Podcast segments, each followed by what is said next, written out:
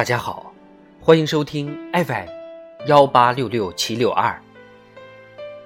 喜欢本节目的听友，请关注主播。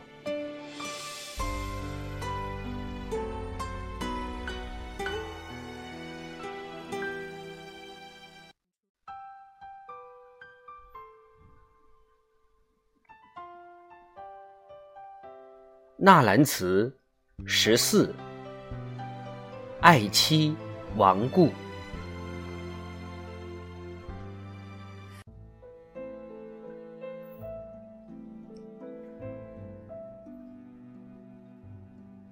谁念西风独自凉？萧萧黄叶闭疏窗，沉思往事立残阳。杯酒莫惊春睡重，赌书消得泼茶香。当时只道是寻常。康熙十六年，卢氏因产后患病，于五月三十日离世。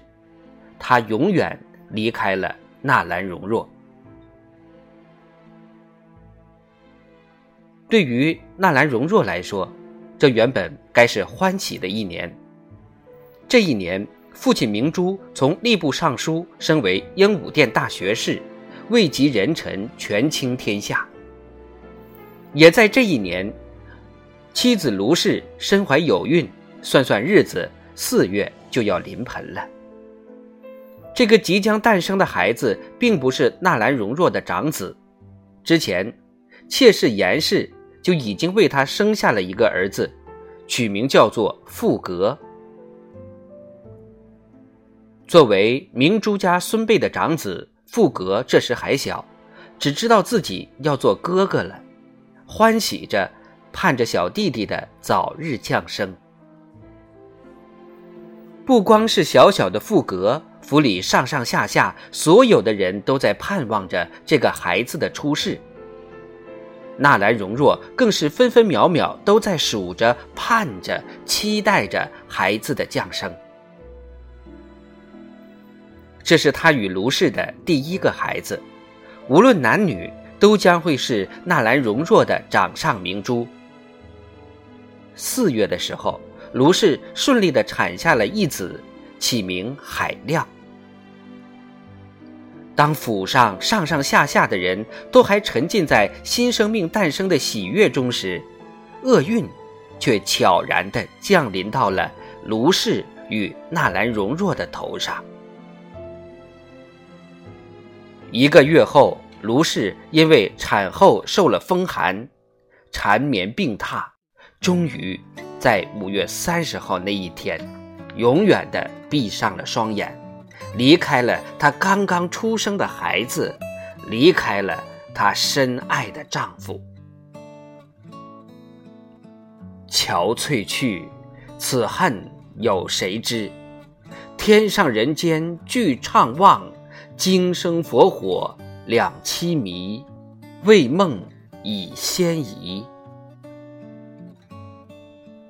有时候，幸福是那么的圆满，可圆满的幸福总是那么的短暂，短暂的几乎弹指间匆匆而过，刹那间便已暗转了芳华。执子之手，与子偕老。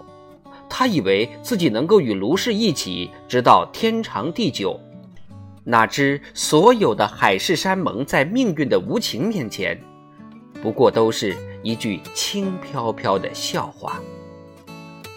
纳兰容若这才惊觉，原来所有的与子偕老，简简单单四个字，竟是如此的遥远，穷尽一生的时光，都再也无法实现。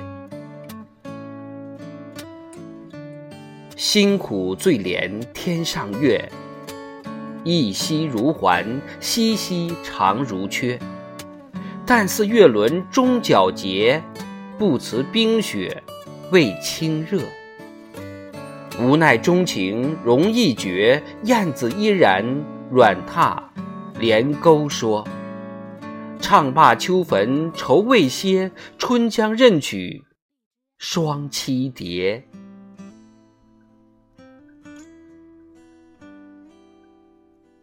在前人的诗词中，描写月亮阴晴圆缺，是李白笔下的“花间一壶酒，对影成三人”，是杜甫的“露从今夜白，月是故乡明”，是张九龄的“海上生明月，天涯共此时”，更是苏东坡的“但愿人长久，千里共婵娟”。但是，如今景依旧，却已物是人非。当初陪着自己赏月的人，现在又在哪里？看着天边的明月，纳兰容若这样喃喃自语：“辛苦最怜天上月，可怜你每一晚都高高的挂在天上，却总是亏多赢少。”一个月之中，只有那么一两天时间才是圆满的，其他的时候稀稀都缺。如果上苍真的能让月亮每晚都圆满无缺，那么我们也就能永远幸福的在一起，永不分离了吧？纳兰容若。这样向月亮默默祈祷着，但是月亮无言，只是静静地看着人世间一切的悲欢离合，把银白色的月光温柔地洒向世间的每一个角落，唯独照不到人心。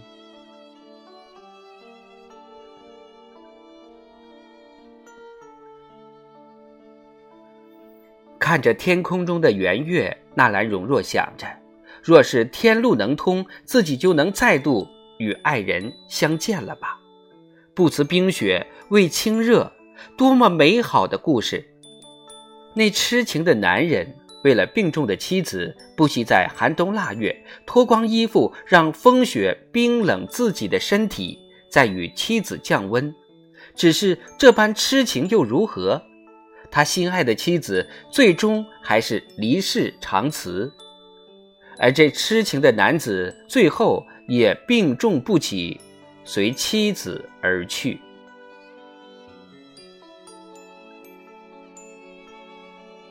即使世人都纷纷斥责这个男人沉迷于儿女情长，但纳兰容若却从未觉得，在他的心目中。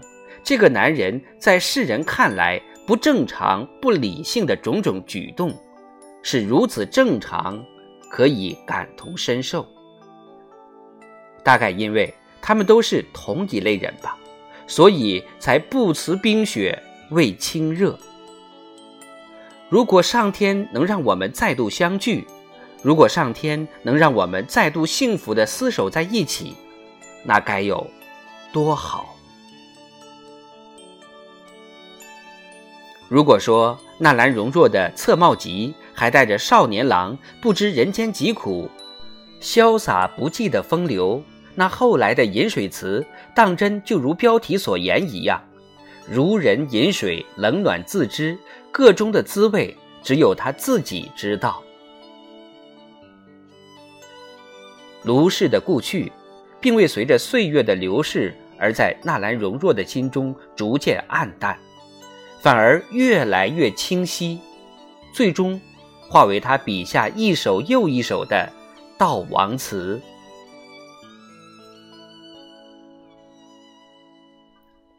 悼亡词古来便有，即便豪迈如苏东坡“大江东去，浪淘尽”的气魄，也一样有“十年生死两茫茫，不思量，自难忘”的。凄切哀婉。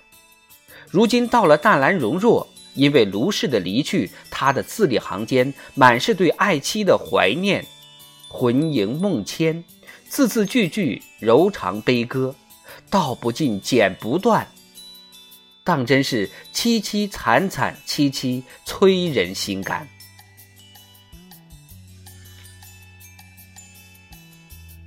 这爱情的誓言没有华丽辞藻修饰，也没有慷慨激昂的字句，是那么浅显易懂，几乎白描一般的口语，读来却是那么清新自然，洋溢其中的浓情深情，叫人看了在羡慕纳兰容若与卢氏之间那真挚爱情的同时，也不由得感慨造化弄人，一对天作之合，竟是这么早。便劳燕分飞，生离死别。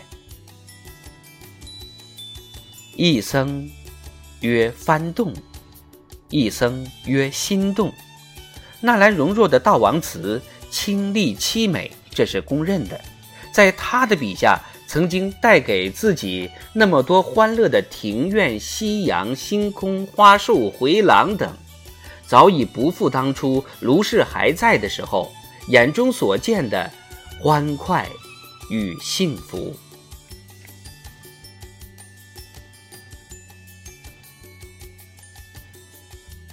让我们再来欣赏这首《浣溪沙》。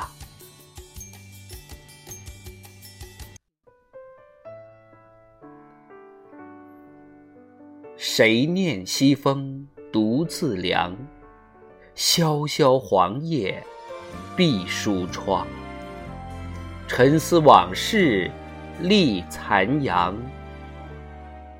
杯酒莫惊春睡重，赌书消得泼茶香。当时只道是寻常。